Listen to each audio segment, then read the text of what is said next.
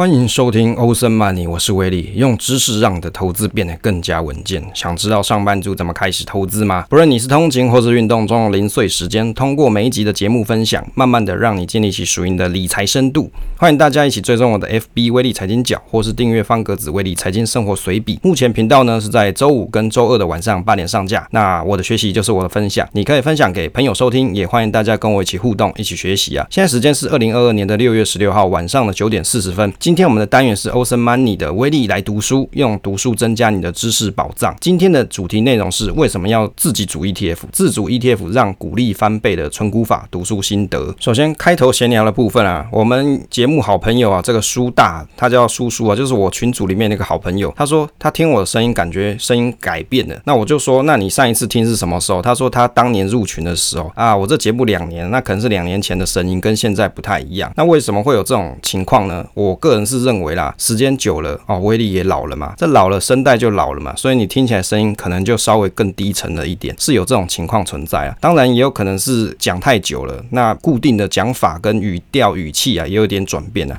不过不管怎么样，现在就是最真实的威力啊，讲东西给你听啊。好，接着直接来进入我们的主题时间啊，这个威力来读书的读书时间，为什么要自己组 ETF 这一个题目啊？自主 ETF 让股利翻倍的存股法，这读书心得啊，预计哦可能会做。两集左右，那目前这是第一次分享这本书啊的作者，他叫做吴怡勋，好，他叫简称啊，可能是笔名啊，叫做老吴啊，他是科技业的机构工程师，就 M1 嘛，哦，在威力的公司里面有很多机构工程师啊。他三十岁毕业开始上班，投入市场九年之后，本来从赔钱的投资状况，哦，他可能以前有玩一些期货是短线啊，转变为稳定领息，自主 ETF，第一年股利年领十八万，哦，这个很厉害，第二年五十万，哦，第二年变五十万，哦，这个大家。听一下，是不是超强？你第一年十八万，第二年等于是翻倍。财务自由的目标，它是定在十年，希望四十五岁前鼓励年领两百万。用这本书去跟大家分享他的投资方法，诶，是不是很强悍啊？四十五岁的时候年领两千万，你用五趴去计算值利率的话，你可以去算一下，你可能要有啊、呃、这样多少四千万左右嘛，哦，差不多啦，四千万乘以五 percent 嘛，差不多就是两百万这个数字啊。为什么要读这本书哦？这本书的书名它叫《自主 ETF 让我股利翻倍的存股法，忙碌理科工程师打造属于自己的 ETF，月领四万被动收入哦，讲好长，就是它的 title 很长啦。原则上开头就是讲明自己组 ETF 做投资的存股方法。我相信有很多人啊，看到这个标题一定有很多疑问，例如啊，为什么要自己组 ETF？有什么好处？第二个，买 ETF 不就买零零五零、零零六二零八就好了吗？为什么要自己组？哦，这么无聊，干嘛自己组？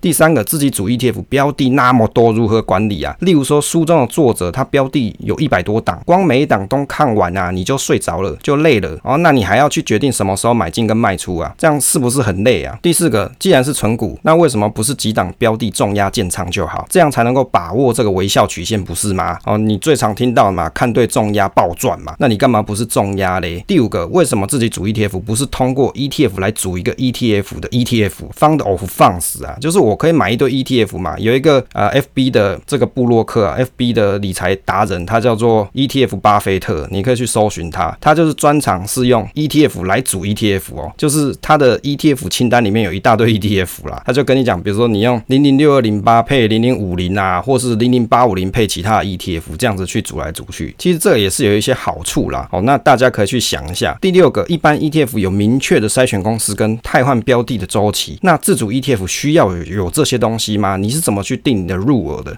第七个，自己组 ETF，如果你遇到大跌的时候，该怎么去调整这个仓位啊？怎么调整？好，这个才是一个难题啊。第八个，自己组 ETF 有哪些困难点？以上就是威力整理出对于这本书书名好奇的地方，因为好奇，所以想看一看老吴是怎么做自主 ETF 的方法。当然啦、书名可以看到老吴是一个工程师嘛，就跟威力一样嘛。对于投资，应该也是有一些自己的逻辑跟方法，因此是一个很好学习的对象。就透过这本书跟老吴学习一下。那威力做的笔记啊，一共整理了四十条书上所看到的句子 sentence 啊，就跟大家分享一下读书心得。至于说详细作者他筛选标的的方法，大家可以自己来找书来看，因为每个人想要的筛选条件都不一样啊，没有一个最完美的准则啊。套作者的话来说，投资要找出适合自己的方式。第一个 part 哦，自主 ETF 的初衷。第一点，自主 ETF 的初衷不是要跟大盘或是被动 ETF 绩效相比，而是试图找出适合自己的投资方式。第二个，分批买进，分散持有，重视风险才能投资长胜。第三个，不是每一种 ETF 都适合投资。第四个，长期留在市场的投资人不要去预测何时崩盘，因为想要完全避开风险是非常困难的，不如想着如何去降低风险。第五个，如果有恐慌的感觉，就代表自己债券的比例要拉高一点，反之就代表现状的配置适合自己。第六个，自己组 ETF，虽然有八成以上持股有配息，对于没有配息的标的，只要是趋势向上或是未来看好，还是会尝试持有，因为有工作有现金流，避免错过长线大波段成长的标的啊。关于上面几点，威力的心得是从书中的这一段落来看，自主 ETF 的主要目的是作者他想要找到适合自己的投资方式，只要是有看好的标的，他就会想要尝试持有看看。搭配工作，他有现金流嘛？你上班有收入啊，有奖金之类的，就可以长期持有跟加码。另外，他会搭配自己恐慌的情绪去调整配置，例如说债券的成分做调整啊。当然，就现在这个时间点，升息循环，你去买债券的朋友啊，你可能就要有有套牢很久准备，没办法，因为债券就跟这个升息的方向是刚好相反，你就可以预期，可能从现在这个时间点到明年的年底啊，这一段期间，也许债券的价格走势是持续向下。好，这个你就要有心理准备嘛。你如果你是要做 long term 投资个十年、二十年的朋友，那我相信这个对你来说只是一个小水坑而已啦。其实，与其说是自己组 ETF，不如说是想要选择一个自己可以接受的投资组合内容。以往大家会讲说，购买这个零零五零或是零零六二零八就好。那你喜欢殖利率，你就去买零零五六或者是买零零八七八这些 ETF。但是问题是在于说，这些 ETF 内的标的未必是投资人所喜欢的。例如说，有些人他就讨厌里面有航运啊，或者是他有双猫啊，面板双猫哦。其实现在好像有面板好几猫嘛，还有什么彩金之类的。这个打个比喻，就好像是说，大家会买福袋嘛，就好像衣服的福袋。虽然买福袋看起来价格很便宜啊，内容也很丰富啊，但是问题是内容物是用抽选的啊，你自己没有办法控制内容，也有可能买到不是喜欢的东西，你还要拿去送人，或者拿去丢掉，这样子感受就很差，觉得有些浪费。自主 ETF 最直觉就是要解决投资人的问题，是在于自由度啦。但比较起来，你只有重压几档的个股做存股啊，相对是比较标的分散，对于投资人来说可能会有较稳定的投资心性。接下来看一下这个自主 ETF 的一些好处啊，第一点是标的可以自己选，心得是通过自己股市的观察做组合配置，当然好处就是自由度无限高，比起买既有的 ETF 来说，肯定是最符合自己需求的投资方法。第二个是不会错过中小型绩优股，尤其是流动性不佳、交易量过低的一些标的，不易被 ETF 选入。分散投资不集中在单一个股，即使真的公司长期衰退，要卖出也不至于难以脱手。自主 ETF 筛选的标准不会受限于市值大或者是交易量大，因为长期持有不会短期卖出，即使成交量一天只有几张，也不用担心流通性不足，有耐心就可以买到自己喜欢理想的价位。那威利的心得啊，对于这一段是中小型个股啊，其实它往往都有一些波动性较高的表现，尤其可以观察像贵买指数也会有这种特性，盘势有风吹草动啊，可能贵买的一些小型个股就可能优先表现跟反应。但是如果像是市面上既有的 ETF 来看，一般都会有一些流动性筛选，例如说最近节目刚介绍的这个零零九零七，或者是零零九零九，或是零零九零五这些东西啊，个股基本上流动性筛选都是必要条件啊，你必须要先 qualify 嘛，这些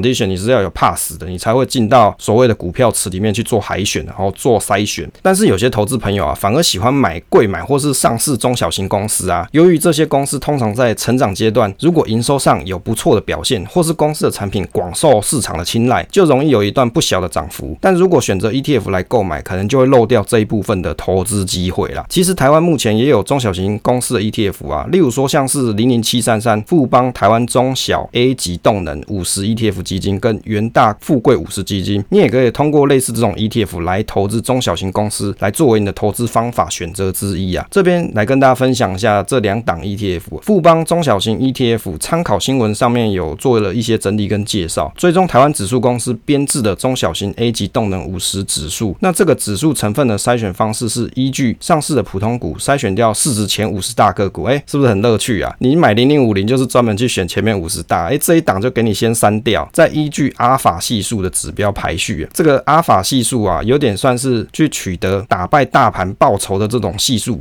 那选取最高的前五十档中小型上市公司的股票来纳入标的里面，来纳入组合里面。那这个基金经理人又有讲说，中小型 A 级动能五十指数，它选股逻辑就是以相对大盘的超额报酬最高的中小型股作为指数的成分股。所以你想要取得阿尔法的时候，那这档标的可能就蛮适合你的。当然，它相对的风险程度也许是比较高一些的。另外一个台湾的贵买 ETF 元大的富贵五十基金啊，参考它的公开说明书里面的说明，贵买的富贵五十指数是证券柜买卖中心它所编制的，是证券柜台买卖中心第一支部分集合股价指数。那这个指数呢，是以上柜普通股票来做它的母体啊，就是它的选股池，通过市值跟公众流通量系数以及流动性的筛选标准来去筛选出市值最大的五十档股票作为指数成分股。讲白了就是说，它从这些中小型公司里面再去选出比较大的几间啦。那这个就是它的筛选逻辑跟方方式。所以，投资人朋友，如果你对于投资中小型公司啊，或是贵买公司，你很有兴趣，你也未必一定要单押一只个股，你也可以去参考这些 ETF 的内容，或者你很想要去选择一个表现比较好的公司，那你也可以去参考它组合的内容，去当做你的选股的参考。第三点，分批买进，降低风险。对于钱难留在银行的人啊，可以等待时机分批买，这是作者所提到的一件事情。那我的心得是啊，分批买进这一点其实就是一种投资策略。往往对于投资的标的没有这么有自信，或者是选择入场的出场点不确定的人，那分批就是一个很好的方式。但不管你自己组 ETF，或是直接买 ETF，都可以分批买进，降低风险。差别是在于自主 ETF 可以选择买进的内容是什么，这个是由你决定。我觉得有些朋友真的是蛮有意思的，就是他的钱啊留在身上，就觉得这个钱会咬屁股，你就不拿去买股票不行。所以透过分批啊，每次买一点点一点点，那你身上的闲钱就不见了啊，那你就通都拿去投资掉了，这也是一个方式。但是前提就是你选的东西是要符合逻辑，然后而且它是正面看好，哦，绩效可能会往上涨的，或者是它是稳定可以领配息的这一种。那不然你钱投进去，反而它搞不好绩效还比较差，也是有可能的。第四点，比例可以自己调整，判断何时加码，避免像零零五零投资台积电近一半，有些人喜欢，有些人不喜欢。如果要讨论投资不同公司的比例这件事情呢，，ETF 可能就很难做到。为什么？因为 ETF 本质上就是要解决你选股的问题哦。只要认清 ETF 大方向，筛选或是组成股票的方式，就可以进行投资啊，是不是相对简单一点？如果希望可以选择个股或是产业的占比，自然是自己来配置是最合适的。因为你想要自由度嘛，你想要决定哪个产业占多少比重，或者是哪些个股的占比啊，投资权重要比较高，当然是只有你自己组才有办法达到啦。你去买 ETF 是很困难的，因为它就是一个套装形成的概念呐。第五个，弹性决定每档投资的占比，例如说三 percent 的投资比例上限，投资一百万一档个股倒闭，最多是赔三万。没有这个观念的时候，容易看到标的低于成本价的时候，跌了两三天你就再不买，就会有涨回的想法，然后你就 all in。那威力的心得是，投资不要随便 all in 啊，应该是一个最基本的原则。不过作者这边提到每档标的的投资上限是三 percent 的这个概念啊，很好。如果我们对于投资的标的也没有这么有把握，或者是虽然有把握，但是希望控制风险，那用投资的占比来管控资金是最合适的方式。即使亏了也不至于啊伤筋动骨。也就是说，假设你身上有一百块钱，那你买一档标的，假设就它书上的比例，那它就是花三块钱买这一档标的。即使这三块钱啊通通亏掉，它也还有九十七趴哦，还有九十七块在身上，大概是这个意思的。第六个，基本面好才摊平。如果个股连两季亏损，就先停买，或者是降低投资的比例，三趴变两趴。那我的心得是，其实这一点就可以知道，作者是以公司的基本面为投资标准。他提到，存股不是不卖股，而是要持续关注公司的营运状况。不过，就威力的观察来看啊，通常个股啊，你先不用讨论到它两季亏损，当营收衰退的时候，股价很快就会提前反应了。当亏损两季的时候，往往股价已经跌了十 percent 到二十 percent 以上，这时候你要停损，可能就是一个困难的决定了哦，difficult choice，或者是要讲说是勇敢的决定了。那以前威力存股的时候，会去想说，我以前给自己定了一个标准，就是假设连续亏两季，或者是连续亏三季啊，我记得是连续亏三季的时候，那就要来停损出场。所以以前看一些什么老农夫啊，或者是其他存股书上这样写嘛，所以我就会这样子想。可是啊，这一两年威力的观察，你如果去发现公司它可能营收开始衰退，它还是有赚钱哦，它只是衰退表现没这么好，它股价就会先反应了。你等你真的等到它亏钱的时候，那个股价早就跌了好好一大段了。这时候你要停损的时候，那真的是要叫做一个勇敢的勇气啊！当一个勇敢的台湾人，给他按那个停损的按键，给他按下去卖出，这样就可以安心睡好觉了哈。因为你已经把它处理掉了哈。大概停损是要一个困难的决定啦。停损，如果你用基本面来停损啊，可能不是一个最好的方式啊。目前威力的想法是这样，但是是一个最基本的方法。如果你可以搭配技术面的指标来提醒自己停损的点位，可能会更好。例如说搭配季均线或是年线，如果你破了就先出清一部分，类似这种方式啊，可能会比较容易持盈保泰。当然，有些人会讲说啊，存股不卖啊，我就不卖嘛。你也可以坚持存股不卖，都都不要卖，等你亏了好几季你再卖。但是这时候你就会像刚刚威力所讲的，你就会遇到一个困难的停损点。市场上啊，总有人早知道，因为各种大户主力布局的时间更早，成本更低，消息更加灵通啊。也不是说存股标的就不会有大户买嘛，不是这样啊。有时候你研究半天个股资料，还不如直接看一下 K 线图，去想一下为什么消息营收一片大好，但是股价却喋喋不休啊。这时候你就可以去做一下关注。所以当投资的档数比较多的时候，你就会面对一个什么事情？很辛苦啦，很累啦，因为标的太多，你每一档都要去想它到底为什么跌啊。营收明明很好啊，诶，你为什么跌？明明应该要涨啊，应该要表现不错，怎么还会跌呢？你就会每一档都会去怀疑人生，怀疑自己。就你档数比较多的时候，这一点就会比较辛苦了。第七个，随时新增或是删除个股，这一点的心得是啊，其实这的确是一个很高的自由度啊，随时可以新增还有淘汰这一点啊，ETF 的确就没办法做到，因为一般的 ETF 它都会有固定汰换标的跟选入标的的时间跟条件，没有办法说让你自由新增或筛选个股嘛，没有办法。第八个，有股东会纪念品，有惊喜包的感觉。威力的心得就是，以前好像有在网络上看过，有人提问说，哎，买这 ETF 有没有纪念品可以领啊？是不是很有趣、很好笑？Very funny 啦！买 ETF 是没有办法领纪念品的啊，所以如果你要领纪念品，只能去找个股嘛，你只能去找有发纪念品的个股去买它。至于纪念品有给人家惊喜的感觉，威力自己是觉得还好啦，领了很多年都是以实用的东西为主，但是也有些东西不是这么耐用，最好是去领像卫生纸啊，或是米这种啊，或是超商点数这些点数卡，这些都不错，都是好用的东西。但是如果你只是为了纪念品去买，那你只买一股，那我威力也觉得没差。那如果你是为了买纪念品去买整张或是好几张的人，那就可能不是这么恰当。像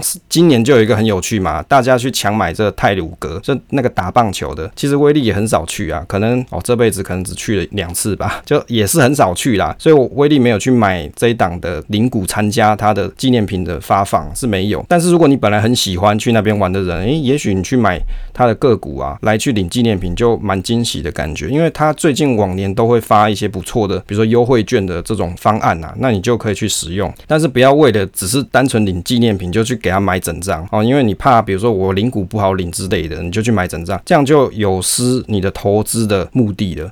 第九个啊，股利分散在不同月份啊，等于是每个月都有一笔活用的资金。其实股利分散在不同月份这件事情啊，其实现在的很多 ETF 都可以做到啊。例如说做月配、月月配哦，这种 ETF 的组合方式，有些 ETF 已经有双月配嘛，或是季配，你交叉搭配一下，你也可以月月领啊。当然啊，自由度还是自己组个股会更好。如果股息领太少，还可以去股东会骂股东嘛，就像红海的小股东去骂郭台铭啊，你这个股息怎么配那么少？啊，郭台铭就跟他讲说啊，你滚出去卖掉，不要再来我股东会了。然后就去骂那小股东，我说你不要再来了哦，你买多少？你买多少？我就不是你捐多少，不是馆长，你买多少嘛？你买这么少，你来骂我干嘛？对不对？这郭董也是很有脾气啊。但是你买 ETF 就不行啊？为什么？没有老板给你骂嘛？你要去骂谁？骂 ETF 经理人，他也不会给你开股东会啊。哦，这个是的确啦，你买个股就会有这个好处，你就可以去参加股东会，去跟老板 PK。第十个，容易把股票借出去啊。威力的心得是说，股票出借的确是活化资产的好方式啊。ETF 其实也可以出借啊，只是相较于个股来说，可能没有这么容易借出。但是出借完全就是一个运气。但是有借出的话，可以加减赚一些饮料钱或是伙食费，因为你借出原则上你还要分券商嘛。像元大它大概是三十 percent 的手续费啊，或者是成本，那你能够拿到大概就剩下七十 percent。所以除非你今天股票数很大，像那个华伦老师好几千万有没有？那你去领这股票出借的收入啊，租赁收入就会比较多一点。第十一个，不用在意溢价的问题啊。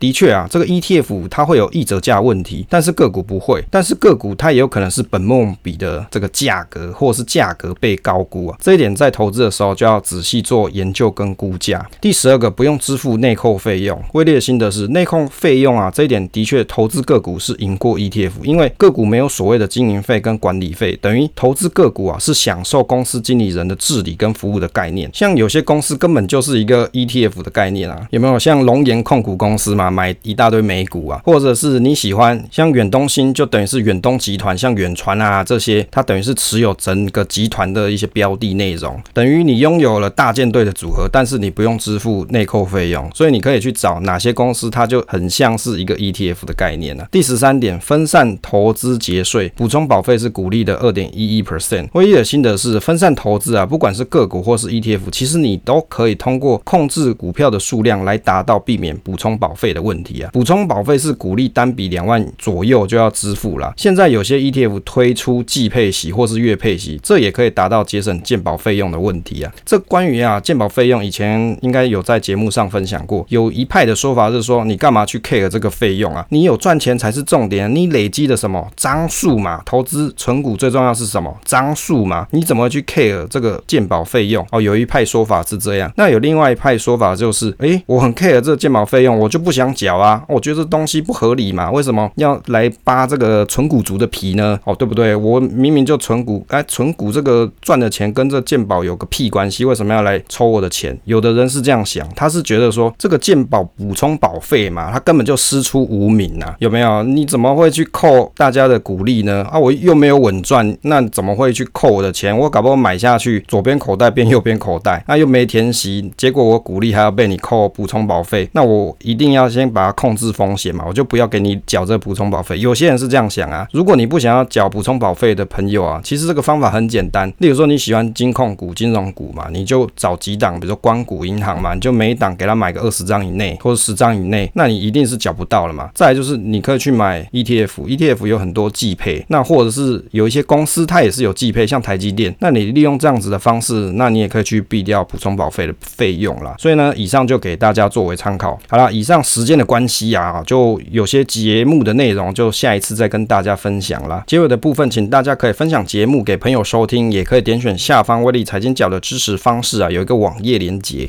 那你也可以关注威力财经角的 FB。感谢大家，谢谢大家收听这一期节目，希望对大家有所帮助。不要忘记订阅支持这个频道与留言啊，分享总是单纯的快乐。期待下一次再见。